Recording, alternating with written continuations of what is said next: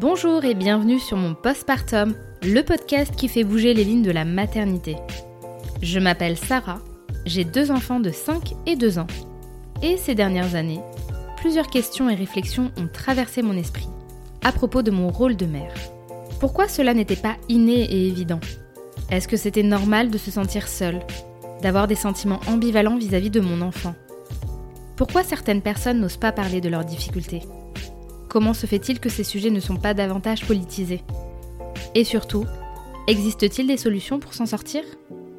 J'ai coutume de dire que le postpartum est le premier chapitre de cette grande aventure parentale. Alors parlons-en. Ici, vous trouverez des témoignages sincères, touchants et bien souvent percutants. Il y aura également des professionnels avec qui nous pourrons comprendre certains aspects scientifiques, sociaux et politiques de la maternité. Enfin, J'espère qu'à travers cet espace, vous pourrez trouver du soutien, du réconfort et déculpabiliser. Pour soutenir mon postpartum, n'hésitez pas à mettre 5 étoiles sur vos applications d'écoute, à me laisser un commentaire et à le diffuser auprès de votre entourage. Je vous souhaite une très bonne écoute. Mounia ne s'est jamais projetée dans la maternité.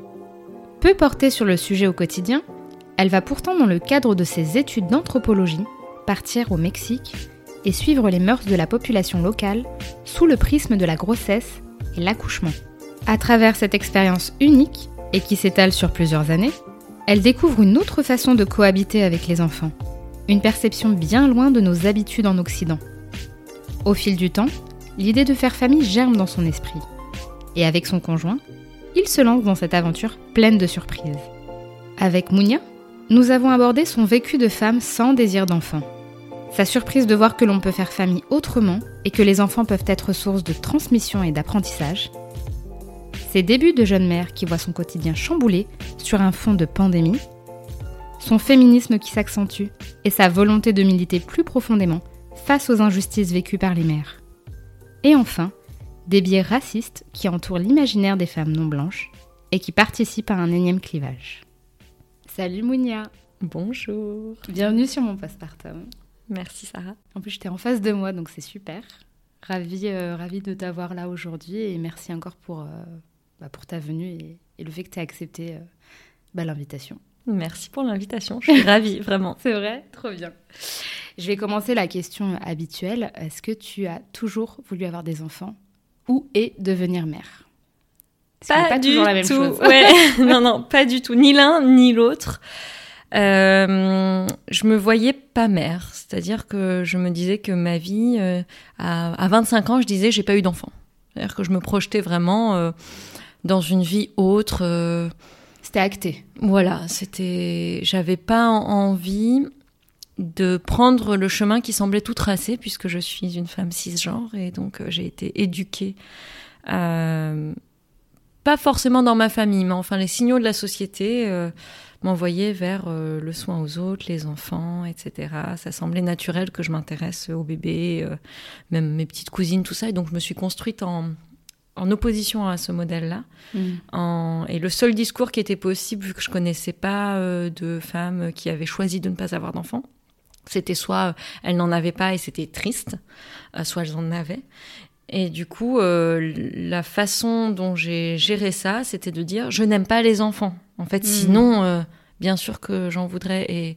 et même là, les gens n'insistaient pas parce que tu sais, les gens sont. Bon, on en discutera après sur le fait d'aimer ou non les enfants comme groupe social. Hein. Euh, les gens n'étaient pas interpellés, que tu sois aussi euh, virulente, entre guillemets, en disant bah, j'aime pas les enfants. On n'essayait pas encore de te bah, te dire bah tu verras, tu changeras d'avis, euh, tu vois Si, clairement, tu changeras d'avis. Tu es jeune, tu ah changeras d'avis. D'abord, fais tes études, euh, éventuellement euh, rencontre quelqu'un, etc. Enfin, vraiment tout. Très la, la, route hétéronormée. Et ensuite, tu auras des enfants. Tu es encore jeune. Et donc, mais il n'y a pas eu cette pression à en faire tout de suite. Mais il y avait un horizon où, à un moment donné, je changerai d'avis. Ouais. Et au niveau de ta famille, parce que tu as des origines marocaines, mhm. et euh, c'est vrai que dans l'imaginaire, on s'imagine que dans ces origines-là, la famille est très importante, que le fait d'avoir des enfants, c'est très important. Est-ce que tu as senti une pression de ce côté-là ou pas forcément? Alors, je suis euh, franco-marocaine, donc ma mère est française, mon père est marocain, et j'ai grandi euh, toute mon adolescence, une bonne partie de mon enfance aussi au Maroc. Et donc, je voyais beaucoup ma famille, ma famille marocaine, mes tantes, qui ont eu des enfants assez tard, enfin voilà, euh, on va dire plutôt fin de la trentaine, etc. Donc je pense qu'il y a ça aussi qui joue dans ce contexte particulier de la famille. Et, euh, et du coup, c'était, c'est a commencé à devenir bien sûr une question euh, quand je me suis mariée. Mais si tu veux, comme j'ai fait des longues études et je pense que c'est intéressant aussi rétrospectivement de l'analyser, c'est-à-dire qu'on m'a dit un peu cette aussi cette pression hein, de la bonne élève. Bien sûr qui, qui, se mélange, même si on est, je disais, on n'a pas grandi en France, donc il n'y a pas ce, ce syndrome euh, des familles issues de l'immigration postcoloniale à être meilleures. Euh, mais euh, il y avait quand même cette importance des études. Euh, mes parents ont fait quelques études quand même, enfin voilà, euh, le bac et puis euh, quelques, quelques années. Euh, mais voilà, des grandes études, ça reste quand même un moyen d'ascension sociale. Et donc je pense que comme c'était d'abord les études et ensuite la vie de femme, et bah du coup j'ai fait 10 ans d'études. Ils se sont dit, bon, Mounia, on la laisse faire ce qu'elle a à faire. de toute façon, elle y arrivera, quoi. Voilà, c'était, c'était un peu ça. Mais effectivement, cette, l'insistance, pas tant, vraiment pas du côté de mes parents. Euh, ma mère ou mon père euh, m'ont vraiment jamais dit, euh, en tout cas, j'ai pas le souvenir d'adulte, de, peut-être enfant, mais en tout cas adulte, tu changeras d'avis. Je pense que mon père n'en pensait pas moins. Euh, ma mère, on avait eu des conversations, elle m'avait dit, mais je comprends, euh, si, parce que ma soeur non plus veut pas d'enfant. Enfin, D'accord. Ah oui. ou si vous voulez pas d'enfant, etc. mais du coup, c'était plutôt, oui, je me souviens, mes tantes me disaient, ben, si, c'est important, les enfants, c'est la vie, machin, machin. Mais c'est arrivé assez tard, on va dire. On, t'a pas dit à la vingtaine, euh, c'est bon, faut que tu t'y mettes, quoi. Mm. Non, non. Et même euh, dans ma famille, enfin, je regarde mes, j'ai des cousines qui ont, euh, allé à peu près mon âge ou jusqu'à 5-6 ans de moins que moi. je suis la seule à avoir des enfants. Enfin, un enfant. du coup, il y a pas non plus euh, cette pression. Je pense que c'est un contexte familial euh, assez particulier, mais euh, les messages de la société, voilà, font le relais malgré tout. Et à ce moment, parce que tu as pris le temps hein, d'avoir un enfant, donc ça laisse le temps de réfléchir, d'observer comment ça se passe au niveau de la société. Quelle image tu avais toi de la maternité? Je parle vraiment de la maternité, pas forcément des enfants, oui. mais de la, la femme quand elle devient mère. Est-ce que tu avais une image? Ah oui, tout à fait. Je me souviens, euh, j'ai dit à, ma psy, j'ai fait trois ans de thérapie. J'ai vu une thérapeute euh, ouais, pendant trois ans, deux ans avant d'avoir un enfant, et puis euh, l'année du postpartum. ça a été un soutien très important. Et je me souviens, quand j'ai commencé à voir la maternité, la parentalité autrement, de décaler mon regard, je lui disais, mais enfin, enfin quand même, les parents ils ont toujours une sale tête, quoi. Ils sont toujours épuisés, euh, ils ont l'air au bout de leur vie, ça donne pas très envie. oui, je comprends. J'essaie de me retenir de rire, mais oui, oui, c'est exactement ça. Donc c'est l'image, vraiment. Euh, tu, voyais que c'était pas si euh, hmm. magnifique que ça, si, enfin que c'était pas forcément que le bonheur absolu. Il y avait quand même un penchant fatigue, épuisement. Est-ce que tu avais des amis qui étaient parents? J'avais des amis pas très proche, enfin des amis de la fac euh, où on s'est un peu éloigné, même si on est en contact. Mais si tu veux, dans mon entourage immédiat, euh, intime, j'avais pas euh, voilà d'amis que qui venaient d'accoucher. Mmh. qui auraient pu te parler.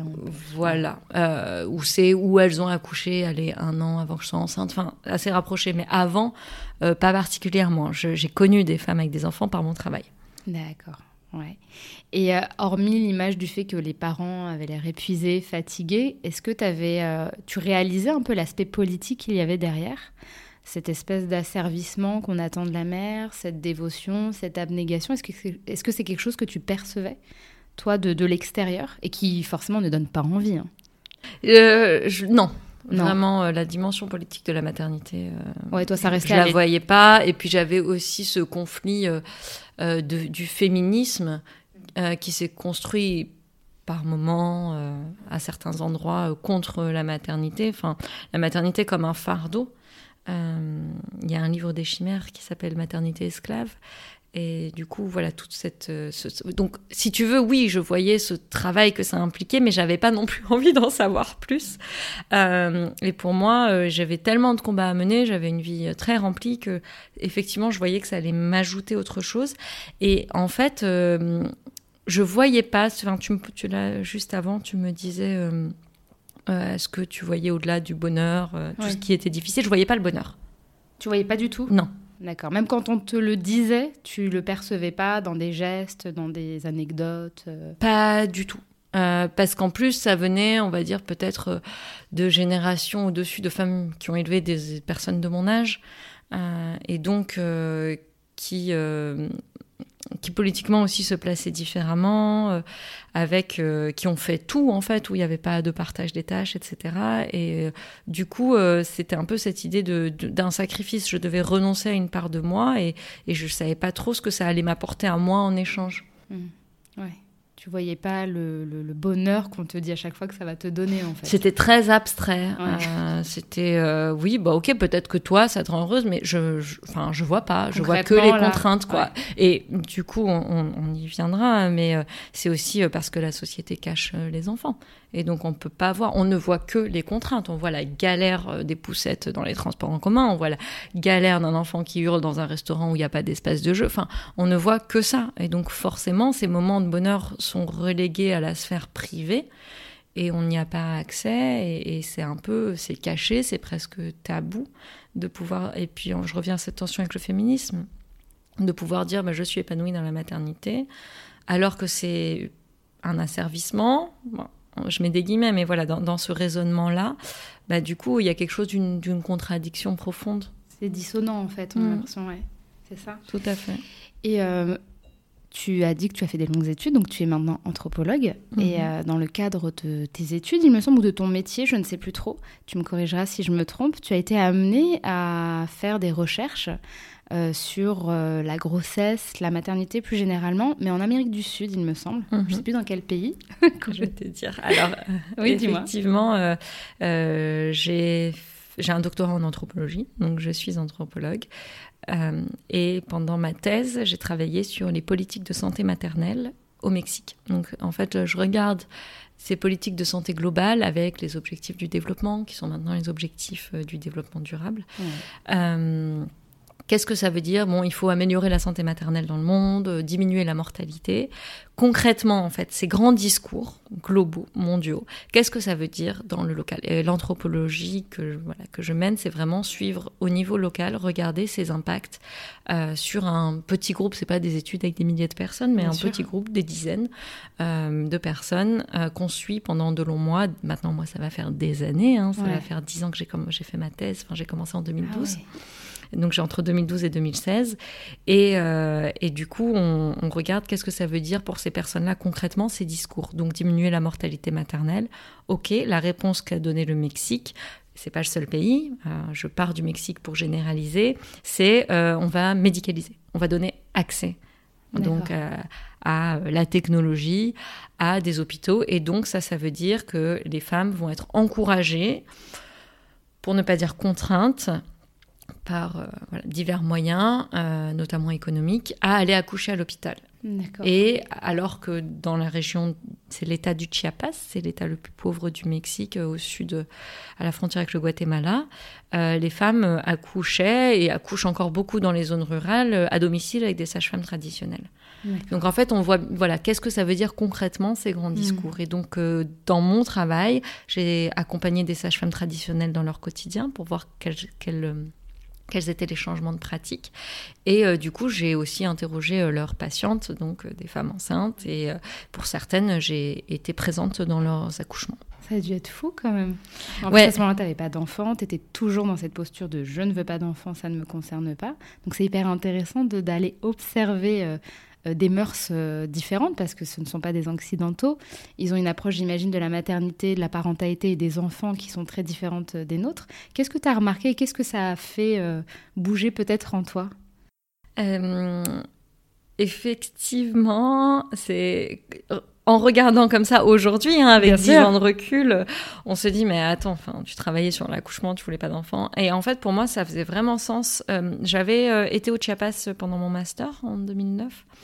Et euh, j'avais voilà rencontré des coopératives de femmes et je voulais continuer à travailler dans cette zone. j'avais beaucoup appris. C'est un endroit où il y a des forts mouvements sociaux, des fortes mobilisations, des luttes pour la justice. Et euh, du coup, je voulais continuer à travailler avec des femmes et une association de sages-femmes traditionnelles a été intéressée pour euh, documenter en fait tout, ce hmm. dont je viens de parler, ce qui se passait au niveau de, de, la santé des femmes, du droit à choisir son accouchement. Et euh, moi, je ne voulais pas d'enfants. Et en fait, j'ai réalisé avec des lectures, avec des échanges, que il y avait une sorte de continuum et qu'on s'ancrait dans une question de justice reproductive où je voulais que mon choix de ne pas avoir euh, d'enfants, de ne pas en vouloir, soit respecté et que ces femmes-là, euh, leur choix d'accoucher dans les conditions hmm. qui sont le plus logiques, apaisantes pour elles, soit respecté également. Et, donc c'est comme ça que j'ai travaillé. Pour moi, c'était vraiment une, alliance concrète. Hmm. voilà. Tu étais une alliée, quoi. Je me voilà, c'était ça. C'était vraiment euh, travailler en allié. Et puis, euh, je mène une recherche-action. Donc, c'était euh, avoir un impact concret, non seulement dire, bon, bah voilà, au niveau de la théorie, au niveau de l'apprentissage sur l'anthropologie de la santé, sur les questions des politiques de santé globale, mais également concrètement dire, bon, bah voilà, en fait, ce qui se passe et, documenter les, maltraitances que les femmes vivent à l'hôpital, donc les violences obstétricales, la. Comment on dit hmm, la déqualification des savoirs des sages-femmes traditionnelles, donc cette hiérarchie. Ils sont très forts là-bas en plus. Oui. Ça reste très imprégné dans la mm. culture. Et, du coup, c'était aussi euh, euh, voir euh, un rapport aux enfants qui est différent, où les enfants, pour le coup, sont omniprésents. et ça a été très frappant pour moi d'être dans des réunions politiques euh, dans des événements publics, euh, sans parler des cafés, des restaurants, mais voilà, des, lieux hautement politiques avec des enfants. Avec des enfants euh, sur le dos, avec des enfants au sein, avec des enfants qui courent, avec des enfants qui pleurent. Et en fait, on parle plus fort au micro pour se faire mmh. entendre. Tu avais l'impression que la, la dynamique n'était pas la même parce qu'ici on est vite dérangé par le bruit surtout quand il s'agit d'enfants. Hein. Et là-bas, j'imagine qu'un enfant, bah, ça pleure quand même comme un enfant ici en France. Et la posture des, adultes n'était pas la même? Comment ça se passait? Tout à fait. Euh, après, oui, c'est les femmes qui étaient avec les enfants. Hein. La plupart du temps, d'accord. Clair. Euh, mais euh, pas, pas que, mais en grande majorité. Euh, mais du coup, euh, oui, c'était, euh, ça fait partie du bruit ambiant, tout comme une sirène d'ambulance ou, autre chose. Et du coup, du coup, on fait avec. On fait avec. Et les enfants existent. Et ça, j'ai mis plusieurs années à voir les enfants. Et mon histoire personnelle aussi fait que bah, j'ai créé des liens d'amitié, que j'ai un filleul que j'aime très fort au Chiapas. Et je l'ai vu grandir, cet enfant. Ouais. Et euh, du coup, c'est un peu, voilà, tu me disais, est-ce que j'ai des amis euh, qui ont eu des enfants euh, Il est loin, mais voilà, on se voyait régulièrement. J'ai vécu avec, avec lui quand, quand je faisais mon travail de terrain, comme on dit. Et, et donc, j'ai vu au fil des années grandir et, j'ai vu ce que, ce que ça pouvait apporter. C'est ça. cette relation. et donc, c'est là aussi où mon regard a commencé à se décaler. Et je me suis dit, il y a d'autres façons d'exister avec les enfants, il y a d'autres façons de faire exister les enfants, et les enfants sont des sujets et des personnes. Exactement. Au même titre que nous. au même titre que, que, nous. Et les mères au Mexique, euh, tu, as l'impression qu'elles ont une autre euh, je ne sais pas quel terme utiliser, mais une autre posture, parce qu'ici, tu, tu, parles très bien de l'invisibilisation qui, qui, impacte aussi les mères, parce que c'est souvent les mères qui sont avec des enfants en bas âge. Donc, quand on veut euh, sortir les enfants de l'espace public, on sort un petit peu les mères. Ça impacte notre maternité, notre façon d'appréhender le truc. Et comme tu dis, on ne voit que les contraintes, parce que rien n'est adapté aux poussettes, on ne peut pas sortir facilement. Euh, en ville, on ne peut pas les occuper facilement, alors que là, tu disais que même dans des espaces politisé, on voyait des enfants. Tu avais l'impression que les, mères étaient plus euh, libres, peut-être plus sereines ou est-ce que ça te donnait davantage envie pour le coup euh, En fait, euh, c'est difficile pour moi de répondre parce que je ne peux pas faire une réponse courte, puisque de quelle mère on parle? Est-ce qu'on parle des mères de classe moyenne? Est-ce qu'on parle des mères pauvres avec lesquelles j'ai travaillé, qui ont pour le coup 4, 5, 6, 7 enfants? Qui travaillent dans les champs, qui vendent au marché. Qui... Donc, difficile de faire un parallèle avec ce que nous on connaît ici voilà. en fait. et, et, du coup, si on regarde, voilà, pour parler de zone urbaine ou de classe moyenne élevé de ce que voilà de ce qu'on peut, on peut avoir accès quand on a un pouvoir d'achat. Euh, je pense que les il reste cette euh, il reste les mêmes barrières, les mêmes contraintes euh, et difficultés, mais quand même une plus grande présence, quand même une habitude de voir des enfants, ce qui enlève pas que la charge repose sur les mères et que c'est à elles de tout gérer et, et que c'est elles les femmes, euh, oui, des femmes de la, des familles, et que c'est elles qu'on blâme en fait euh, si euh, il y a quoi que ce mm. soit. donc il y, y, a également, enfin voilà, des, des campagnes pour l'allaitement public, enfin des choses qu'on retrouve aussi ici, alors que bon, les taux d'allaitement sont pas du tout les mêmes. Mais il y a, y a, aussi voilà des questions identiques, je pense, qui sont mondialisées euh, et qui, du coup, euh, euh, qu'on peut retrouver de mégalopole en mégalopole, mm. de, de, grands centres urbains. voilà. Ouais.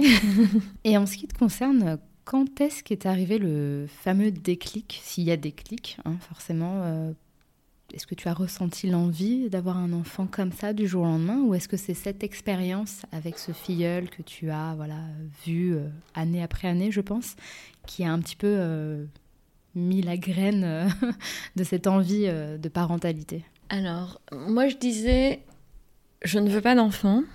je comprends que l'envie d'enfant, enfin en tout cas moi j'analyse l'envie d'enfant comme une envie de transmission. Et moi je transmets avec mes étudiants et étudiantes par mes recherches, par mon militantisme. Et donc Hum, cette transmission-là se fait par ce biais et je ressens pas le besoin d'avoir mon enfant à moi. Et cette posture a effectivement bougé où j'ai commencé à m'interroger sur euh, qu'est-ce que je transmets, quelle est mon histoire à moi? Et euh, qui va transmettre mon histoire à moi? À qui est-ce que à qui est-ce que je peux la transmettre? Et que euh, du coup a commencé à se hum, préciser ou se multiplier plutôt euh, les possibilités de transmission. Et donc je me suis dit, euh, j'aurais pu clairement la transmettre autrement, mais j'avais, voilà, ça a été petit à petit. Je pense pas que ça a été un déclic, je pense que ça a été un cheminement, pas forcément conscient, mais un peu euh, voilà regarder euh, ce que j'ai fait dans ma vie, euh, travailler autour de cette question de la transmission, repenser mon rapport au travail, mon hmm. rapport au militantisme, voir des amis en burn-out militants, et, et, aussi bah, avoir un conjoint de, pendant plusieurs années où on a voilà on a aussi grandi ensemble, appris de nouvelles choses. Et, euh, et, voilà, et on voulait pas, on était alignés sur euh, ce fait d'avoir, euh, de pas vouloir spécialement d'enfants. Et lui non plus n'était pas spécialement porté sur. Non, lui pour le coup n'était pas dans cette posture où moi je disais j'aime pas les enfants, je peux pas avoir de conversation avec, etc. lui, voilà, avait été animateur, travaillait avec des enfants, s'éclatait avec son neveu. Enfin, je voyais bien et je me disais mais non mais c'est pas possible, toi tu vas vouloir des enfants un jour. Et en fait c'est venu plutôt de moi. C'est-à-dire que lui aussi a fait son cheminement, mais m'en parlait pas, respectait mon choix. Et, et du coup, euh, c'est venu de moi où j'ai dit bon, ben, bon, faisons un point où on en est. Ça fait X années qu'on est ensemble, on a voyagé, on a. Voilà, on en est là. Qu'est-ce qu'on qu'est-ce qu'on fait? Est-ce qu'on est toujours euh, un petit check-in, quoi? Est-ce qu'on est toujours au même point ou pas? Et puis, bah, ça s'est transformé en, conversation un peu plus longue qu'un check-in. Et puis, euh, on s'est dit, bah, ça pourrait être une autre aventure euh, qui commence, autre chose qu'on vit et qu'on expérimente ensemble, euh, avec euh, malgré le fait de travailler sur le sujet et d'accompagner des femmes voilà dans divers espaces, une naïveté. En fait, je pense qu'on a toutes et tous et que voilà et qui sait jamais bah oui, l'énergie et de, de, se, de se lancer là-dedans. C'est ça. Euh, quelque chose qui a été aussi important pour euh, moi à cette époque-là, c'est que j'ai travaillé en collectif à la réédition du livre Notre corps nous-mêmes. Et que dans le collectif, euh, donc on a organisé, c'est un livre des années 70, un manuel de santé des femmes, et qui a été d'abord édité aux États-Unis c'est parti de groupes de parole et de reprise de savoir par rapport au pouvoir médical sur son corps. Et ça a été euh, adapté dans plein de pays. En France, il y a une version de 77 et elle est restée là. Et mhm. donc, il y a une maison d'édition qui était intéressée pour euh, réactualiser. Donc, on a réécrit le livre. Le collectif a été formé par euh, l'éditrice. Et pendant trois ans, on a travaillé sur ce livre. On a récolté des centaines de témoignages sur toutes les thématiques de santé. Et euh, moi, j'ai travaillé en particulier sur la question de avoir un enfant ou pas, ne pas vouloir d'enfant, ne pas en avoir, la contraception, euh, les règles, enfin un peu mes sujets. Mais on a toutes travaillé euh, ensemble. Et donc, pendant ces trois années, ça a été des réunions mensuelles, des discussions, des déconstructions ensemble sur la sexualité, sur le corps dans l'espace public, sur les violences. Donc, ça a aussi fait bouger des choses en nous. Mm. Et puis, pendant ces trois ans, il y en a qui ont eu des enfants voilà, on a, on a, on a vécu aussi quand on s'est séparés. On, avez grandi ensemble. C'est ça. Et donc ça a été pour moi aussi une expérience de, de, proximité, de féministe avec des enfants. Et en fait, j'en connaissais pas. Ah, d'accord. Je pense que ça a aussi contribué à... Euh, mes, amis n'ont pas d'enfants, en fait. Mes amis euh, que je connais depuis 15 euh, ans, 20 ans, non pas. Enfin, du coup, euh, j'étais vraiment, euh, c'était un peu éloigné. C'était soit mes amis féministes, soit des personnes qui ont eu des enfants, qui sont des amis un peu plus éloignés. Mais là, ça a permis d'avoir cette jonction et, et dans notre corps nous-mêmes, euh, le livre est sorti en février 2020 et dans les derniers mois où on finalisait avant l'impression, celles qui avaient eu des enfants ont dit oulala, non mais attendez, il manque quelque chose, il n'y a rien sur le postpartum là. Ça ne va pas du tout. On ne peut pas faire un livre sur le corps des femmes et ne pas parler du postpartum. Et donc, euh, à trois, euh, elles ont écrit. Et il n'y avait pas eu. Mon postpartum, c'est février 2020. Donc, il y avait vraiment, on cherchait dans le livre à chaque fois, on met des pour aller plus loin, des références. Et c'était le désert. Hein. Qu'est-ce qu'on peut, vers quoi on peut renvoyer pour, pour que les femmes puissent s'approfondir euh, Il y avait, y avait rien. Donc, ça a aussi été là où la première fois, j'ai entendu parler du postpartum en dehors du cadre médical, parce que dans ma thèse, euh, voilà, il y avait euh, les phases de l'accouchement, euh, les trois phases, et puis le postpartum immédiat, et puis le, postpartum de 42 jours. et après, c'est fini. Après, c'est terminé. c'est ça, oui.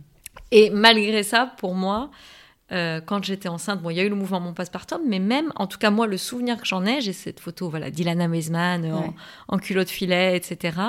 Euh, mais c'était sur quelque chose de voilà de physiologique et c'est très bien sûr que c'est hyper important. Euh, moi, mes copines m'avaient parlé des culottes filets. Euh, il y en a une qui m'en avait envoyé des énormes serviettes et tout. Donc j'étais encore, j'étais renseignée sur ce physiologique, j'étais renseignée sur le mois d'or, la, quarantaine aussi, les 40 jours au Mexique, c'est quelque chose d'important dans la dans la culture musulmane aussi. Il y a ce, repos des 40 jours après l'accouchement. Donc pour moi, c'était ça le postpartum.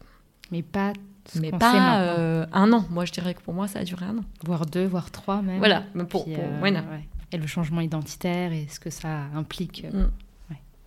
On commence. et comment c'est pas Parce que toi, pendant le, le, le, hashtag mon postpartum, tu étais enceinte. Mm-hmm. Tu allais accoucher dans les mois à venir. Enfin, c'est ouais, étais au tout début de ta grossesse. J'étais au deuxième début, deuxième, trimestre. Ouais. Mm. En plus, on a eu une pandémie, hein, le début, hein, le, confinement, le premier confinement. Est-ce que ça t'a laissé le temps de te projeter sur l'après? Est-ce que ça restait encore flou? Parce que tu parles de naïveté.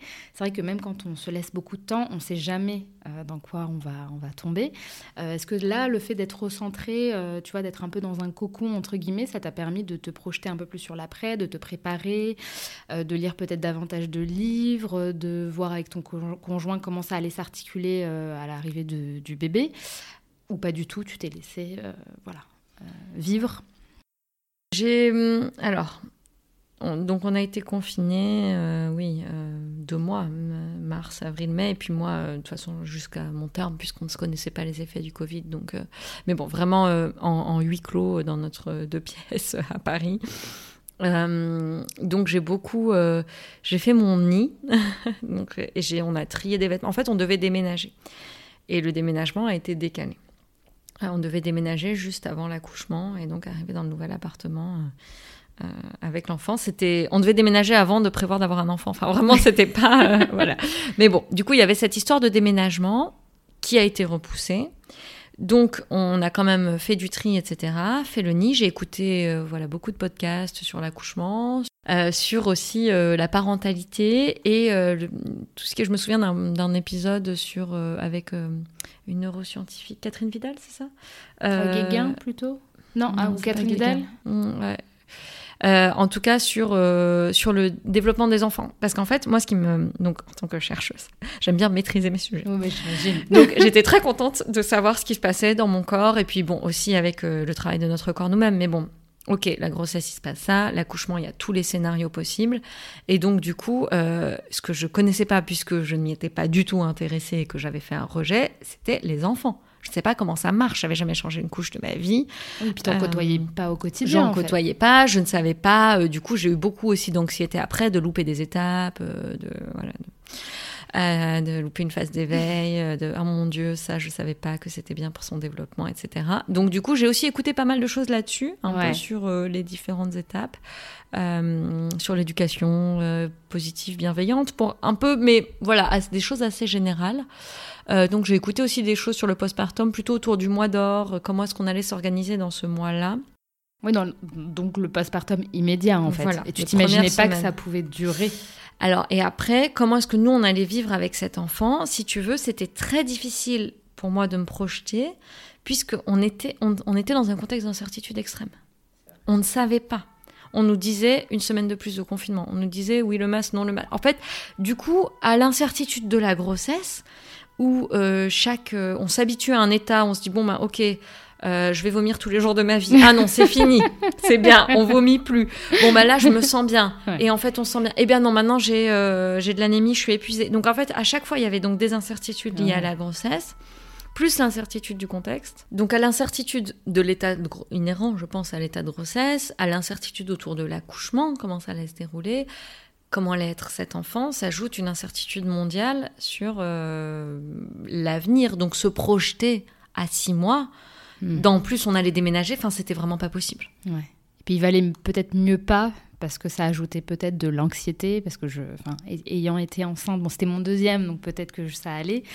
Mais moi, il y avait plein de primipares, euh, les pauvres, qui, euh, qui, me disaient, moi j'avais tout préparé, j'avais l'impression de suivre, tu vois, un protocole précis, et puis le Covid a tout balayé, on savait même pas si les pères allaient pouvoir être présents, enfin rien que ça, tu vois. Mmh, mmh. Euh, les soins, les cours de préparation à l'accouchement, les rendez-vous médicaux qui étaient parfois décalés ou en visio, il me semble, ça dépendait des maternités. Mmh. Donc, ouais, j'imagine que toi, tu étais un peu genre, à chaque jour suffit sa peine, on avance step par step, et puis, on oui. verra, quoi. Oui, c'était, je vais d'abord calmer mon anxiété liée au Covid, en fait.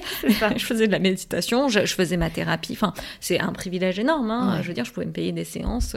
On a continué à faire une fois par semaine et ça a été euh, une bouée. Clairement. Et la thérapie, enfin, si tu, me diras si tu veux en parler, mais ça, tu as eu envie de faire une thérapie quand tu as su que tu voulais des enfants ou un enfant, ou c'est quelque chose que tu voulais faire pour travailler sur toi déjà de base? Oui, j'ai mis beaucoup d'années. En fait, il y a une phrase, euh, parlons santé mentale, c'est très très important.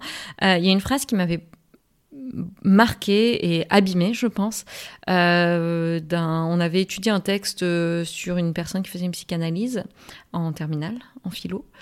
À l'époque, il y avait de la philo en S.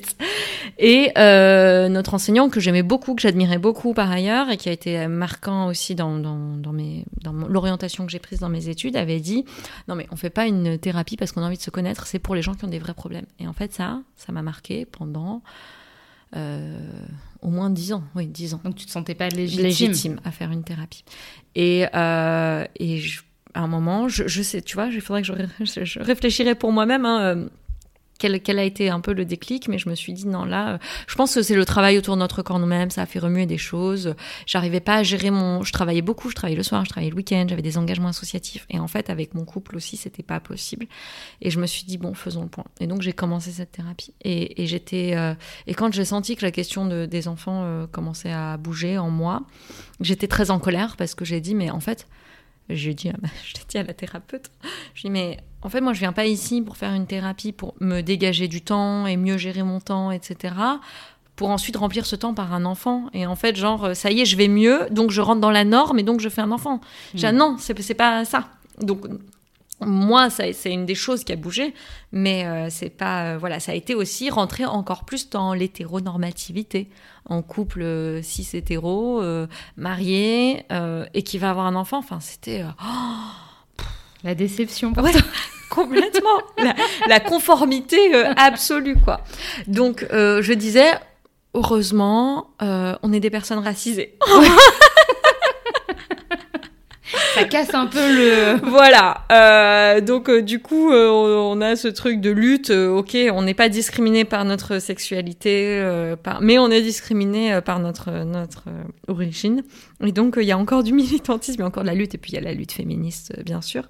Mais c'est vrai que que ça a été pour moi un peu concordant, mais préalable hein, préexistant. Et donc j'ai continué cette thérapie pendant ma grossesse et euh, euh, j'ai interrompu, euh, j'ai eu un enfant l'été, donc etc. Et puis j'avais repris à la rentrée toute la première année du postpartum. Et après, on s'était dit que je la recontacterais après l'été, quand mon enfant a eu un an. Et en fait, je lui ai écrit pour lui dire voilà, pour l'instant, euh, j'ai envie d'arrêter là. On a fait trois ans, c'était très bien. C'est pas mal en plus. Ouais, ouais, ouais. Et puis, euh, puis bon, c'était aussi euh, financier, mais j'ai voilà, j'ai développé aussi une analyse et puis des, des réflexes quand je sens que voilà, je, je vais un peu trop loin, je pousse un peu trop loin dans mes limites. Bon, en tout cas, je sais que je pourrais toujours la recontacter.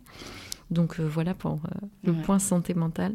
Et donc ça a été, ça m'a beaucoup aidé dans tout ce qui est dans ce moment où, tout bougeait et qu'on ne pouvait pas contrôler. On peut contrôler ni la grossesse ni euh, le Covid. Du coup, ça a été pour moi un ancrage important. Une bonne béquille euh, mm. qui t'a permis d'avancer euh, plus sereinement dans, cette aventure, dans ce tourbillon.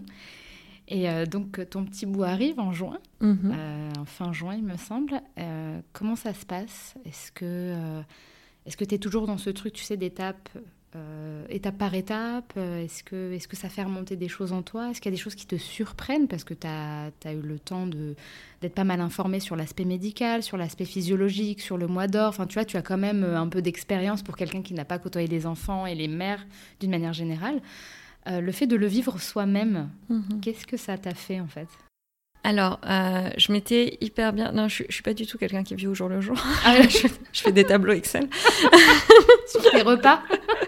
du coup, euh, j'avais préparé ce qui pour moi, et, enfin, je suis hyper contente de l'avoir fait, mais comme je te dis, même, j'ai, je voyais, euh, je, pouvais, peut-être que j'étais pas en capacité de voir à plus qu'un mois, mais en tout cas, ce fameux mois d'or. Du coup, j'avais fait un moment une obsession sur, il nous faut un congélateur. Je comprends pas, je vais accoucher quand, voilà, quand euh, en mai euh, ça a rouvert et tout. J'étais là, il nous faut un congélateur. Et c'est devenu genre le congélateur de la discorde. Tu fais une obsession, machin. Donc mon conjoint qui me disait ça. Et euh, du coup, on a acheté un mini congélateur. Hum, il faut ça. Donc comme je disais, donc moi mes parents habitent au Maroc. Les frontières étaient fermées. Oui. Euh, elles ont fermé euh, très tôt, en, février même 2020. Ah oui, Même, avant que nous, on soit confinés. bien avant. Et ça a duré un an, la fermeture des frontières. Et donc, euh, j'avais voilà, pas possibilité. Donc, mes parents m'ont vu en, tout, en début de grossesse où ça se voyait pas, quoi, au mois de mm. décembre 2019. Et c'est tout. Ils m'ont pas vu enceinte. Quoi. Et donc, ma mère a réussi à prendre un vol de rapatriement avec l'attestation de ma sage-femme pour arriver, pour être présente pendant l'accouchement. Euh, ou en tout cas pour, voilà, pour venir nous épauler pendant cette période-là. Euh, donc ça, c'était bien. Et euh, ma belle-mère a cuisiné et on a rempli le congélateur. Donc si tu veux, j'avais une organisation logistique. Le congélateur doit être rempli. Et mon conjoint m'a dit oui, tu avais raison, le congélateur, c'est ah oui, le, c'est le meilleur conseil, etc. C'est une très bonne chose. Hein. Donc voilà, il y avait le congélateur qui était rempli, il y avait ma mère qui a pu arriver, ma belle-mère, euh, une de mes meilleures amies euh, qui a fait le déplacement, ma sœur qui était venue. Donc, on avait un peu cette euh, logistique de personnes ressources sur lesquelles on pouvait compter. Et heureusement, parce que moi, je ne pouvais pas rester seule avec le bébé. Je, je n'y arrivais pas, en fait. Ça t'angoissait de... Oui, j'avais peur de ne pas savoir qu'il se passe quelque chose. Enfin, j'avais besoin d'avoir... Et puis, il y a toujours un truc à faire. Enfin, je, je, je pouvais rien faire, en fait. Moi, donc, on a réparti les rôles où moi, je nourrissais l'enfant, vu que je l'allaitais. Mon conjoint faisait tout le reste. Euh, le ménage, les machines à laver, décongeler la nourriture, aller faire les courses, etc. etc. Euh, vu que je suis pas sortie euh, de chez moi pendant... Enfin, on a passé une semaine à la maternité et ensuite deux semaines chez moi. Voilà, on est sorti. Mm. Le petit avait trois semaines. Et c'était très bien, j'étais très bien dans mon cocon. voilà, il y a des personnes, je vois des tout petits petites dans la rue qui ont moins d'une semaine, c'est super. Moi, j'étais pas du tout en état de le faire. Et, et, période Covid aussi, donc période Covid, on savait pas aussi, il y avait encore le Covid, etc. Il faut le préciser, Donc oui, ça, ça a sûrement aussi joué. Mais du coup, on était vraiment très organisés sur ce premier mois, ces 40 jours en fait, et au final, notre déménagement a eu lieu à peu près à 40 jours euh, du petit, donc euh, ça s'est bon, goupillé. Et euh, c'est mon conjoint qui a géré tout le déménagement. J'ai rien fait. Je suis allée chez ma belle-mère trois jours. Il a tout déménagé. On est arrivé, c'était installé. Donc bien. vraiment, c'était super.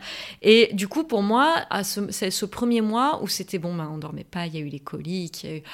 on apprenait comment ça marchait, etc. ça a été dur, mais j'étais portée de un par les hormones de l'allaitement, je pense, ça a beaucoup mm. joué, euh, et de deux euh, par euh, cette connaissance de, mais oui, bien sûr, le premier mois c'est l'enfer, etc. Sauf que pour moi ça s'arrêtait à peu près là, et puis après on s'habituait. 40 jours avec, voilà, mais c'est vrai qu'on le, au début on le vendait comme ça, c'était tu vas souffrir un peu, enfin tu vas souffrir, je mets ça entre guillemets, si tu passes les 40 jours, ça y est, quoi. Tu retrouves ton corps, la forme, le bébé dort, il mange. Mais en fait. Euh, hum. Pas exactement ça. Surtout sur le sommeil. Donc, en fait, donc, alors que mon conjoint, même si quand j'étais enceinte, euh, je disais, tu sais, ça va être un chamboulement, ça va être machin. Ça restait très théorique, c'était pas ancré. Enfin, quand on porte l'enfant, euh, immédiatement, enfin, voilà, on, déjà notre corps se mouvoie différemment. Euh, moi, je me souviens, j'ai arrêté de traverser quand le bonhomme du, feu était rouge. Assez, assez tôt en fait. Mm. voilà, j'avais cette, cette conscience ou cet état de vigilance accru. Euh, que, que, mon conjoint euh, n'avait pas et avait du mal à imaginer. Donc lui, ça a été aussi, euh, quand l'enfant est arrivé, ça a changé vraiment sa vie du jour au lendemain. Bah pour eux, c'est un peu plus abstrait. Déjà, nous, c'est pas facile de se projeter, mais alors eux, vu que c'est pas leur corps, qu'il n'y a pas l'accouchement, il n'y a pas tout ce process, et puis les hormones et tout, oui, oui ils réalisent quand il y a l'enfant. Si on fait pas un travail, voilà, si on n'a pas des pères autour de ou d'autres parents, qu'on fait pas ce travail de se renseigner, et puis même, ça reste assez abstrait. Donc je me souviens que lui, ça a été le premier mois très difficile où il me disait, nous avons fait une erreur, ah oui. Qu'est-ce qu'on a fait? Notre vie ne sera plus jamais comme avant. Et moi, je disais, mais oui, mais bien sûr, mais regarde-moi cette merveille Et donc, euh, et, moi, c'est plus tard. C'est quand euh, euh, à trois mois, on n'a pas dormi, à six mois, on ne dormait pas, à neuf mois, on ne dormait pas. Euh, j'ai arrêté d'allaiter. Euh, et pour le coup, j'étais très bien renseignée sur l'allaitement. J'ai été très bien accompagnée par des assos qui, font, qui sont bénévoles, qui sont incroyables. J'ai là vu la solidarité féminine féministe se mettre en place. J'ai vraiment vu voilà, trouvé là, mes mères féministes. Et puis ça a correspondu aussi à un moment où dans l'espace médiatique des réseaux sociaux aussi, il y a ce sujet qui a émergé. Donc j'étais entourée, même si c'est virtuellement, mm. puisque euh, voilà, voir des personnes, j'en vois encore aujourd'hui assez peu, puisque bah, mes amis mères euh, sont nées occupées, enfin voilà. Mais virtuellement, j'ai eu ce cocon. J'ai eu pendant le premier mois des personnes qui venaient, mais après, c'est retrouvé l'isolement de pas de famille euh, pour soutenir, euh, difficultés, restrictions, couvre-feu, etc. Et un enfant qui ne dormait pas Bon, parce qu'on s'en est rendu compte après, il a fait toutes ses dents en huit mois, enfin, donc forcément. Ça impacte, ça impacte le Voilà. Et au bout d'un moment, plus personne ne nous demandait comment ça allait quand l'enfant a T'as eu l'impression d'être délaissé en fait? Oui, c'est-à-dire que, bon, bah, ok, pour les gens, c'est. T'as eu un enfant, ok, bon, tu viens de l'avoir, on se demande comment ça va, comment était l'accouchement, machin. Mm. Et puis après, c'est un enfant. Oui, bon, bah, comme tout le monde. Et puis tout le monde, ils ont des enfants et il et elle retournent au travail.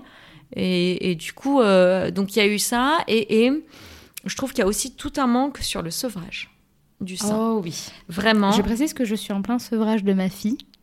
J'ai l'expérience, mais c'est extrêmement difficile et on n'est pas du tout accompagné. On n'est pas accompagné. On et il n'y a pas d'infos, c'est un peu mm. tabou. Donc mm. c'est bien que tu en parles, mm. effectivement. Ah, vraiment, euh, là, je enfin, c'est un sujet qui m'intéresse beaucoup aussi.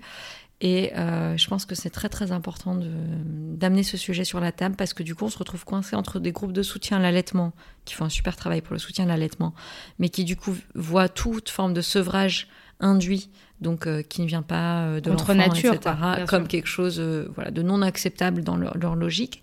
Donc ces personnes-là ne sont pas un soutien, ou des personnes qui comprennent pas pourquoi on allait plus de trois mois. En fait, Simon me disait, mais tu l'allaites encore. Ou alors laisse-le pleurer, donne-lui un biberon, ça passera. Voilà. Il n'y aura pas ce, cet entre-deux qui va te. Et je suis sensible à l'allaitement, et oui, je vais t'accompagner dans le sevrage. Ouais. Je vois très Et, bien ce et, physiologiquement, ce que ça nous fait. Enfin, je veux dire, c'est une chute d'hormones. Du coup, j'ai vraiment. euh, je m'interromps moi-même. C'est une chute d'hormones comme une ménopause, c'était la fin de ma phrase. Et du coup, euh, j'ai. J'ai été tellement soulagée que mon enfant prenne le biberon. Il n'y avait aucun souci. Bon, j'ai tiré mon lait, il prenait un biberon, etc. Mais qu'il accepte un lait de vache, euh, que je me suis dit, bon, bah, c'est gagné pour moi. Tout l'enjeu était du côté de l'enfant. Et Pas voilà, comme souvent, on pense pas à soi, on pense pas à la personne qui allait. Et du coup, euh, pour moi, euh, je savais pas du tout quoi faire. Et donc, euh, j'ai, enfin, j'ai eu une chute d'hormones très, très, très, très forte. J'ai fait presque aujourd'hui, je pense, une dépression. Et là, j'étais dans, mais mon Dieu, c'est horrible. Qu'est-ce que j'ai fait de ma vie Euh, Toutes ces choses que mon conjoint avait vécues dans le premier mois. Et lui, ça allait mieux Ça s'était rééquilibré? Ça s'était rééquilibré. Ça allait savoir un peu si mieux. vous étiez à deux Oui, dans le. Non, lui, ça allait mieux Ouais. à ce moment-là. Euh, et puis, je pense qu'il y a aussi cette chose, bon, bah, du coup, euh, voilà, l'enfant était moins dépendant de moi. Et donc, moi, ça, c'était difficile. C'est-à-dire que je voyais un être à part entière qui n'avait plus besoin de moi. Enfin, en théorie, hein, mais Mhm. voilà, phys- physiologiquement, on s'entend. hein. Euh, mais du coup, je le voyais déjà grand, alors qu'il était encore petit, mais encore euh, trop petit. Il marchait pas, ne parlait pas, enfin un bébé quoi. Mais euh, du coup, c'était très frustrant en fait cette Ouais. période-là. Et donc heureusement, oui, on n'était pas tous les deux en même temps dans ce moment-là.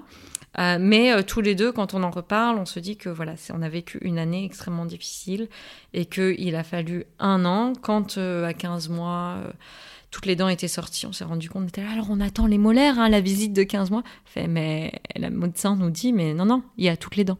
Et du coup, on se dit, ah, en fait, à 6 mois, il avait deux dents, à 15 mois, il a tous. Ok, ok, on en a chié. Pardon, mais ça a été Ouais. difficile. Mais euh, on comprend pourquoi. Et donc, euh, et un enfant qui marchait, qui a marché à un an, qui se faisait eu beaucoup comprendre. au niveau du euh, développement. voilà. Et donc là, et, et, et donc pour euh, reboucler avec euh, ce que tu, une question que tu m'as posée plus tôt, euh, cette joie, on la vit maintenant. Mm. On la vit à partir de 18 mois, 2 ans, et on est en train de- et on se dit quelque part, on, on vit des moments précieux. Est-ce que ce sont les meilleurs? Parfois, on se dit peut-être pourquoi. Enfin, c'est très abstrait, mais là, euh, là, on est dans la joie et on n'est plus dans euh, le, le survivre au jour le jour. Parce qu'il est moins dépendant Parce que vous avez peut-être plus d'habitude, vous êtes plus aguerri aussi C'est plus, il y a des choses qui sont plus simples logistiquement. Euh, Il y a, c'est un- un- il y a vraiment une personne qui peut faire sa part, euh, qui est dans la phase de l'ordre et du rangement pourvu qu'elle ne passe jamais, qui peut s'occuper seule, qui peut contribuer à son échelle à la vie du foyer. Enfin, je trouve ça vraiment euh, très important, Mm. qui peut exprimer son opinion. euh, Une Et personne. Une quoi. personne, vraiment, avec qui on a des interactions. Et, euh, et du coup, c'est vraiment, euh, c'est très agréable. J'imagine. Et, euh, et donc voilà, à la fois sur le logistique, à la fois sur le plan du développement, et à la fois sur nous, quoi. Se dire, ok, aujourd'hui, on est, on est parents. On est parents et c'est notre vie de parents. C'est pas la vie sans enfants. C'est pas cette période du postpartum où on n'a pas trouvé l'équilibre, Ouais. où on est en Pénurie de sommeil, clairement. Enfin, tu as vu la statistique, euh, en moyenne, la première année, les parents dorment 4 heures par nuit. Enfin, c'est de la torture. Je l'avais diffusé sur mon compte. voilà. Moi, ça m'avait. euh, C'est peut-être là que je l'ai vu d'ailleurs. du coup, euh, on, on va mieux dans notre santé, chacun, chacune dans la famille. Et donc, on, pour moi, voilà, on est sorti du postpartum. Bon, après, le postpartum dure toute la vie, hein, par définition, post-accouchement. Bah, On, on restera Bien toujours. sûr. Mais on est dans une vie de famille. Et ça fait du bien. Et c'est et c'est chouette. C'est dur, mais c'est Ouais. chouette. Pendant cette première année, ça a été très difficile. Euh, pour une personne comme toi qui ne voyait que les contraintes de la maternité, est-ce que pendant cette période-là, tu as eu du regret? Euh, Est-ce que tu t'es remise en question sur le fait d'avoir eu un enfant? Est-ce que tu t'es dit, voilà, euh, j'aurais peut-être mieux fait de, de, ouais, de, de- de m'abstenir et de rester dans ma petite vie tranquille? Oui. Ouais. Oui, oui. Euh, Et t'en faisais part aux gens? Est-ce que t'en parlais aux gens de ton entourage? Vu que toi, t'es pour le coup entouré de gens qui n'ont pas d'enfants, donc c'est assez particulier. Est-ce que les gens te plaignaient? Est-ce que... euh, on en parlait tous les deux, mon conjoint et moi. Ouais. Euh, mais euh, je recontextualise, c'était donc l'année, on va dire année, on va parler en année scolaire euh, 2020-2021, on voyait personne. Ah, c'était une année très dure. On voyait personne. C'était les, les couvre-feux, les pseudo-confinements. Donc, en fait, j'avais mes amis sur le groupe, la hotline WhatsApp, où on se soutenait puisque j'ai deux amis euh, qui ont eu des enfants euh, en novembre après moi et en janvier. Donc, euh, c'est plutôt moi qui transmettais les conseils au début. Et puis, de toute façon, c'est, on se soutient les unes les autres. Et donc, on se disait, oui, c'est difficile. mes amis sans enfants enfin, ne prenaient pas de nouvelles. Enfin, c'est-à-dire... Ah pour eux, c'était même pas un sujet, en fait, ouais. On se voyait pas. Donc j'allais pas leur écrire pour leur dire oh mon dieu c'est très difficile. Hmm. Donc quand on s'appelait de temps en temps, euh, où elle m'envoyait des messages comment ça va? Oui je le disais mais si tu veux pour pouvoir avoir cette conversation profonde de euh, oh là là c'est terrible etc il faut prendre le temps et donc euh, la configuration a fait qu'on l'avait pas on n'avait pas de relais et on pouvait pas. Quel était l'intérêt? Bon, déjà, l'enfant ne dormait pas. Mais même si, par exemple, on avait voulu sortir tous les deux, aller au cinéma et le faire garder, c'était impossible. Impossible. De toute façon, rien n'était ouvert. Donc... donc, en fait, tu vois, donc mon, mon expérience là est très particulière. Donc, euh, euh, à la fois, on se disait, bon, bah, heureusement qu'on a ça pour nous occuper. Heureusement, non, quand même. Ce contexte-là était dur, difficile, parce que comme je disais, quand bien même on aurait voulu faire des choses, on n'aurait pas pu. Euh, j'ai pas pu faire euh, les bébés nageurs, euh, les, petits théâtres, mais bon, il était très petit. Mais sur le moment, voilà, comme je te disais, j'étais, j'ai une anxiété qui fait que voilà, je, je, j'avais très peur de louper des étapes et je me disais, ah mon Dieu, mais à six mois, il faut absolument que je l'emmène écouter des contes à la médiathèque. Voilà. Donc, mais, mais, on n'avait pas d'événement de travail. Moi, j'ai quand même euh, j'ai beaucoup de déplacements, euh, des conférences, euh, voilà, des, des j'avais pas le, la peur de manquer une table ronde féministe. Elle était en ligne, donc je me souviens, j'ai écouté des soirs, mmh. voilà, quand j'allais récupérer le petit, des tables rondes à 19h. J'aurais jamais pu y aller en vrai. mon conjoint n'avait pas de réunion qui se prolongeait le soir, ou de on va boire un verre, ou de machin. Pareil, pas de déplacement. Donc on a aussi évité tous les conflits de moi, euh, j'ai le travail flexible et il se trouve que je suis une femme euh, et je suis celle qui est avec l'enfant. Et toi, euh, tu as le travail qui gagne plus d'argent et tu es un homme et donc tu as une vie sociale. On n'a pas eu ça. On n'a pas eu ces conflits de tout le monde était sort à la même enseigne, logé à la même enseigne. Voilà. Donc ça nous a aussi quelque part protégés. Il n'y avait rien d'autre à faire que d'être à la maison avec notre enfant. Et donc vous étiez à égalité, vous étiez dans le partage euh, un peu un temps égal, quoi. Voilà. Ah, c'est quand même moi euh, qui va le chercher encore aujourd'hui, euh, etc. Mais quand même, voilà, un partage, des week-ends où on était ensemble. Ou... Donc c'est un peu particulier. Je pense que les personnes qui l'ont vécu se, se, retrouveront là-dedans. Mais sur la question du regret de maternité, oui, moi je ça a été lié donc à l'arrêt de l'allaitement. Euh, et puis même à, d'autres moments où c'était difficile, où je comprenais pas ce que voulait mon enfant. Mais bizarrement, pas dans ces nuits à le bercer toute la nuit, euh, euh, à dormir deux heures interrompu. C'était pas là, parce que là, tu es en mode survie. Donc, Tu réfléchis peut-être même pas, en fait. Moi, je, voilà, de toute façon, c'était ici. c'était, oui, une situation terrible, mais je me, une amie m'avait dit, oui, si, quand même. Euh, elle n'avait pas dormi pendant un an, enfin, elle et, lui. Et elle m'avait dit, tu penseras à moi.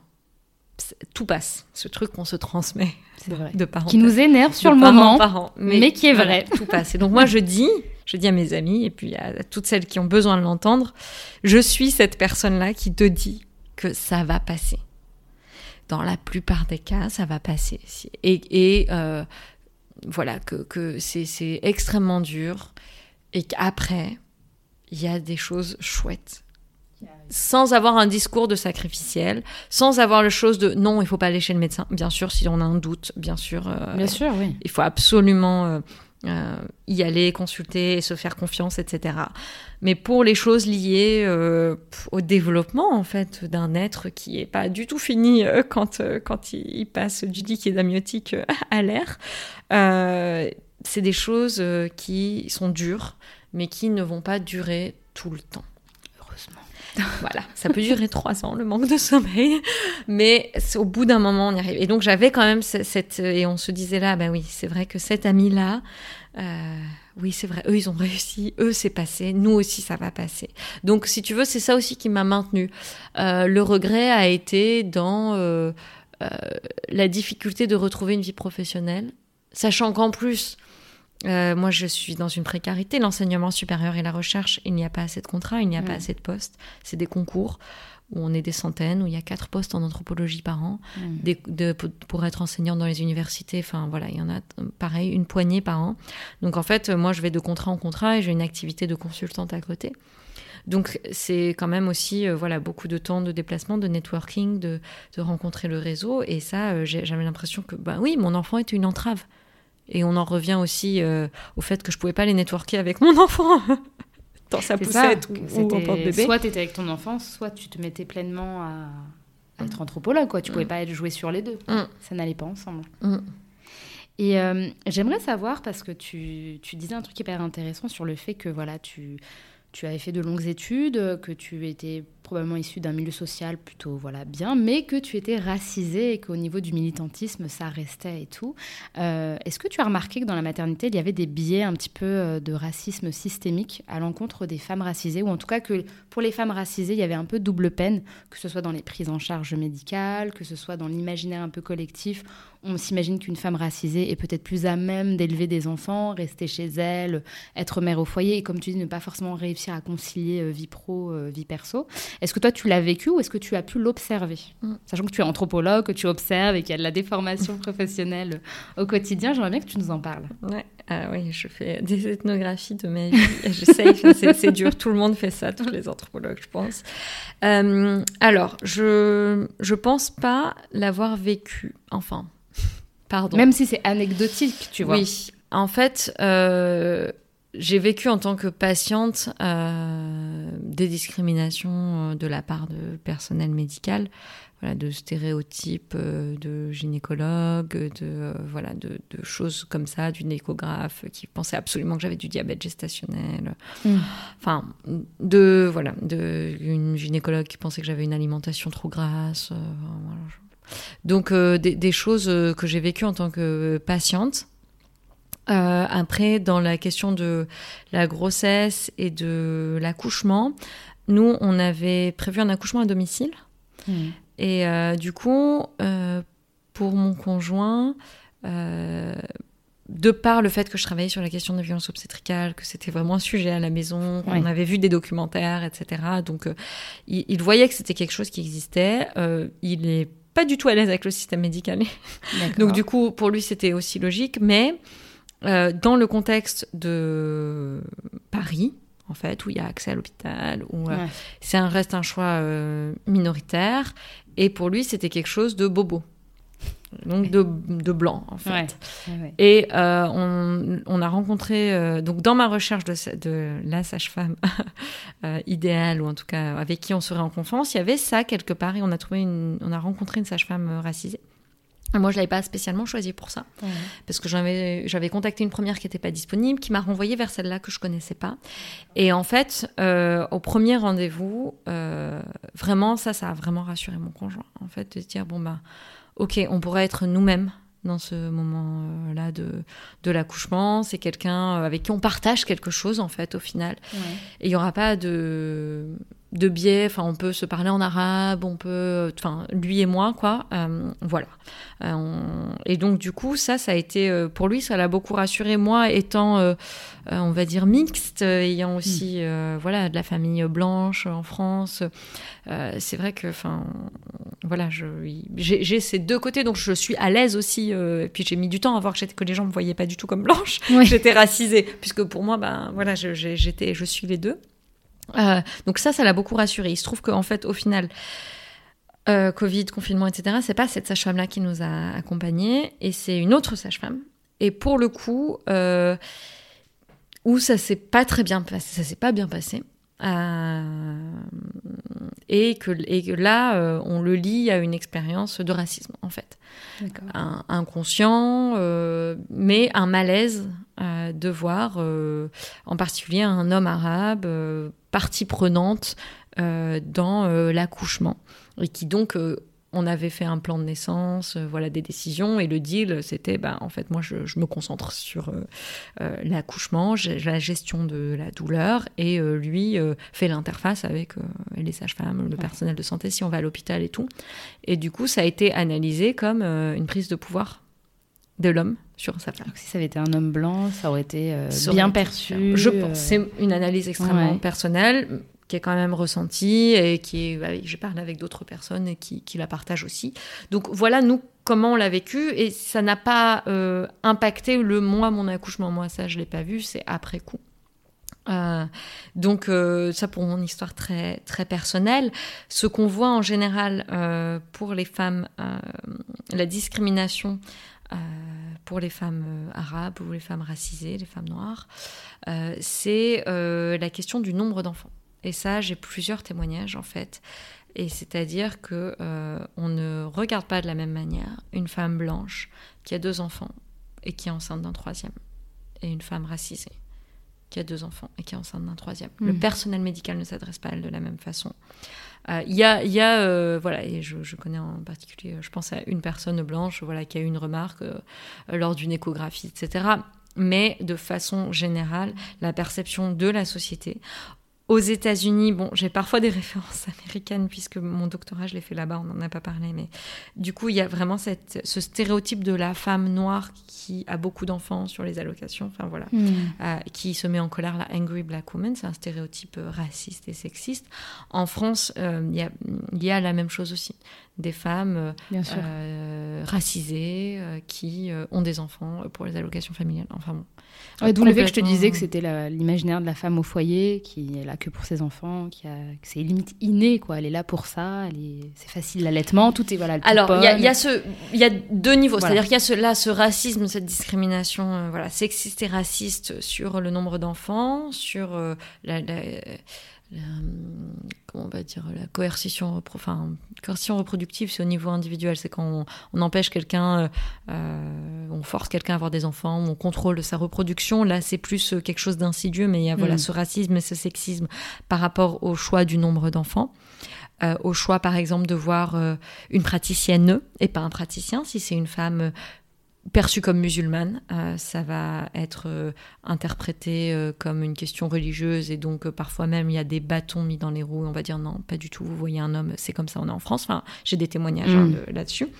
donc il y a ça qui est de la discrimination et il y a l'autre chose que tu évoques qui est un mécanisme de racisme bienveillant qui est en fait des attributs positifs qu'on attribue aux personnes, des caractéristiques positives attribuées aux personnes qui restent quand même de l'ordre du racisme, par exemple en maternité, et ça c'est quelque chose que les anthropologues étudient, euh, les femmes noires vont être moins bien accompagnées à l'allaitement, puisqu'on va considérer qu'elles savent faire, que c'est, il y a quelque chose de là, je mets des guillemets, culture.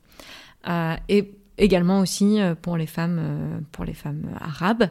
je parle des femmes noires en particulier parce que j'ai deux collègues Euh, on vient de publier un numéro spécial euh, qui est en accès libre dans la revue Anthropologie et Santé sur mmh. les discriminations en santé périnatale. Et il y a plein de chouettes articles. Trop bien. Euh, donc moi j'ai écrit sur le Mexique et j'ai deux collègues, Priscille Sauvegrin et Caracoa Guiarello, qui ont écrit un article sur l'idéal type de la mère africaine. Et elle, elle, compare aussi selon l'origine des femmes, comment est-ce que ce euh, racisme bienveillant donc de la mère africaine, euh, africaine euh, ça veut dire noire, hein, mais les soignants disent africaine, donc les mères africaines, elles savent bien allaiter, elles savent gérer leurs enfants, etc. Donc on va pas les aider. Et comment est-ce qu'en fait le fait qu'il y ait les, les, origines des femmes migrantes changent et qu'il y ait de plus en plus de femmes nigérianes qui sont associées au milieu de la prostitution, en fait ces, ces stéréotypes vont aussi changer et euh, il y aura d'autres discours qui vont émerger. Et comment est-ce que les soignants arrivent à concilier ces deux choses? Donc un stéréotype très négatif, un stéréotype stéréotype quand même hein, et raciste mais positif. Donc voilà, je, je fais de la, la promo pour, mes collègues. Donc voilà ce qu'étudie l'anthropologie. Et donc il y a cette, cette question-là d'assignation aussi à la maternité et d'assignation, je voulais en parler, euh, au care et aux soins des autres. Et là, quand on regarde euh, qui prend soin des enfants, qui sont les assistantes maternelles? C'est les femmes racisées la plupart du temps. Euh, qui sont celles qui font les sorties d'école. Bien sûr. Euh, voilà, donc, euh, Et c'est grâce à elles que les femmes blanches, en général, peuvent prétendre à une carrière un peu plus importante, du temps libre. C'est parce qu'on se repose sur les femmes racisées. Tout à fait. J'avais vu beaucoup de ressources là-dessus, c'était hyper intéressant de voir un peu l'enjeu en fonction de si on est racisé ou non. Mmh. Oui, il y a les travaux de Caroline Ibo. Euh, qui est une sociologue qui travaille sur les nounous, entre guillemets, et, donc voilà, des femmes noires qui poussent des poussettes avec des enfants blancs, et en fait, euh, qui gardent les enfants de ces femmes-là. Euh, il y a eu des études dans les années 90 aux États-Unis d'une anthropologue qui a créé le terme de stratification de la reproduction. Donc, pour que des femmes de classe moyenne féministes puissent travailler, mm. et parce que c'est elles, elles doivent contracter, enfin embaucher euh, des femmes euh, racisées qui font le ménage, qui s'occupent des enfants. Et en fait, ça, c'est parce que les hommes ne veulent pas faire leur part. Aussi. Encore et le capitalisme, hein, bien sûr. Mais du coup, c'est même... voilà, la libération, c'est par le travail, et le travail est en extérieur. Et donc, en fait, euh, pour, voilà, pour être à égalité avec des hommes, c'est pas les hommes vont prendre des charges et donc on va être à égalité. C'est on va se délester de ces charges-là. Et donc aussi toute la question de ces femmes-là leur, euh, leur santé est impactée. Enfin, porter des enfants, voilà, le mal de dos, c'est quand même quelque chose que toutes les, les, les mères, euh, les personnes qui ont accouché euh, ressentent très fortement.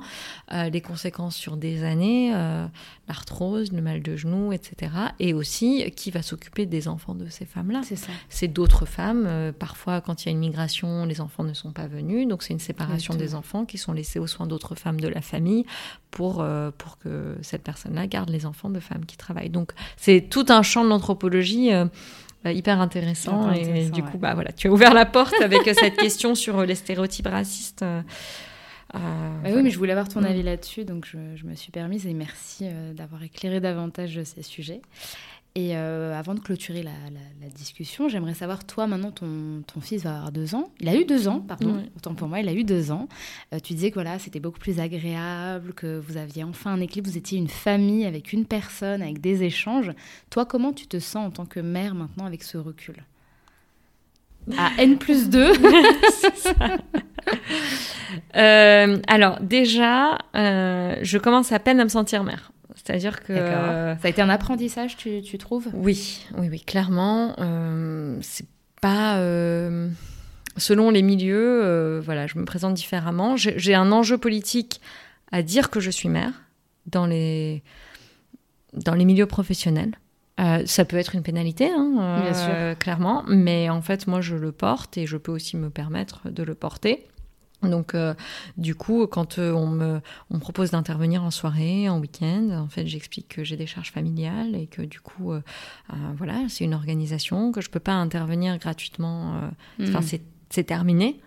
Sauf, euh, Donc ça a impacté euh, tes, engagements professionnels en mm. fait. Maintenant, il faut qu'il y ait une rémunération, il faut que ce soit prévu Au moins avant. que ça, ce soit prévu avant. Voilà. Donc ça vraiment, clairement, euh, quand j'ai des sollicitations par les médias, où c'est souvent en dernière minute, pour le lendemain soir, en fait, non.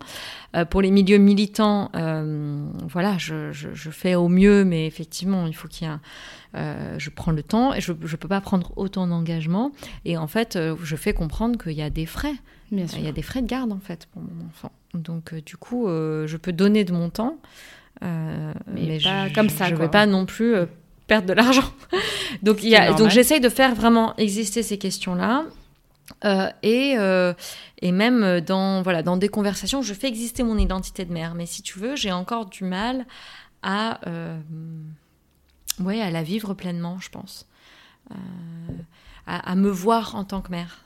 Même quand je suis avec mon enfant, euh, oui, quand je suis dans l'espace euh, de voilà de conversation avec d'autres parents d'enfants avec l'assistante maternelle avec voilà je, je suis je suis mère les gens dans l'espace public me voient mère d'une enfant, mais quand je suis avec mes amis, je, je, je suis la personne hmm. qu'elles connaissent. Enfin, c'est très difficile pour moi. Mais est-ce que ça serait pas normal finalement? Hmm. Parce qu'on a un peu cet imaginaire de une fois qu'il y a le bébé, bah, ça y est, tu n'es plus que mère. Mais là, on se rend compte que c'est pas si, euh, si vrai que ça. Est-ce que tu n'es pas d'abord Mounia avec cette casquette de mère en fonction des événements, en fonction du fait? Et puis, quand on vit quelque chose, c'est difficile de le, de le réaliser, j'imagine, parce que quand on est avec l'enfant, on est avec l'enfant, mais on se dit pas, tiens, je suis la mère. Enfin, tu vois ce que je veux dire? Mm. Donc peut-être que c'est juste normal, en fait. Mm. Oui, oui, tu as raison. Et, peut-être plus sain. oui, moi je trouve que c'est intéressant, ces différentes identités. Et euh, de toute façon, je suis la même personne. Toujours. Donc, bah euh, je, suis, je, porte, et puis c'est ce que je dis aussi dans ma façon de. Je suis chercheuse, je suis militante, je suis mère, euh, je, suis amie, je suis conjointe, mais en fait. Euh, Selon les espaces, j'apporte différentes choses. J'ai des postures différentes. Ça, c'est important. La posture de chercheuse n'est pas la même que la posture de militante. Mais je reste la même personne. Et, et les connaissances que j'ai acquises et les expériences que j'ai vécues dans ces milieux, je les porte avec moi. C'est juste qu'effectivement, euh, ils sont présents euh, à, dans- à différents degrés selon, euh, Voilà. selon les espaces. Mais c'est vrai que ça me fait encore bizarre de dire oui, je suis mère. Ouais, Tu le réalises pas encore peut-être Oui, Peut-être pour un moi, tôt. la- la- c'est ma mère qui est mère. Bon, je te rassure, j'ai un fils qui va bientôt avoir 5 ans. Des fois, je le regarde en me disant est-ce que c'est moi qui l'ai mis au monde? Oui, je pense que je, je- je pense que pour certaines personnes, ça prend beaucoup, beaucoup de temps, ou peut-être même ça peut prendre toute une vie, et, Mm. et c'est pas grave, on est tout aussi légitime. Bon. Bah écoute, merci beaucoup, Mounia, pour, euh, pour ton partage d'histoire, euh, ton expertise et ton expérience. Euh, merci de m'avoir accordé ce temps-là, et puis à très bientôt, Mounia. Merci Sarah. Pour celles et ceux qui seraient intéressés, Mounia participe à un projet de recherche financé par la Bourse de la Ville de Paris pour une étude de genre intitulée Vécu du postpartum à Paris et à Mexico, qui paraîtra l'année prochaine. Et enfin, en ce mois d'octobre, Mounia présentera son livre Impatiente dans le cadre de la tournée Octobre pas si rose, un livre riche en ressources autour des cancers du sein. J'espère que cet épisode vous aura plu. En attendant le prochain témoignage, je vous invite à me suivre et à me soutenir sur mon compte Instagram, mon postpartum tout attaché, pour rester au courant de mes dernières actualités. Prenez soin de vous et à très vite.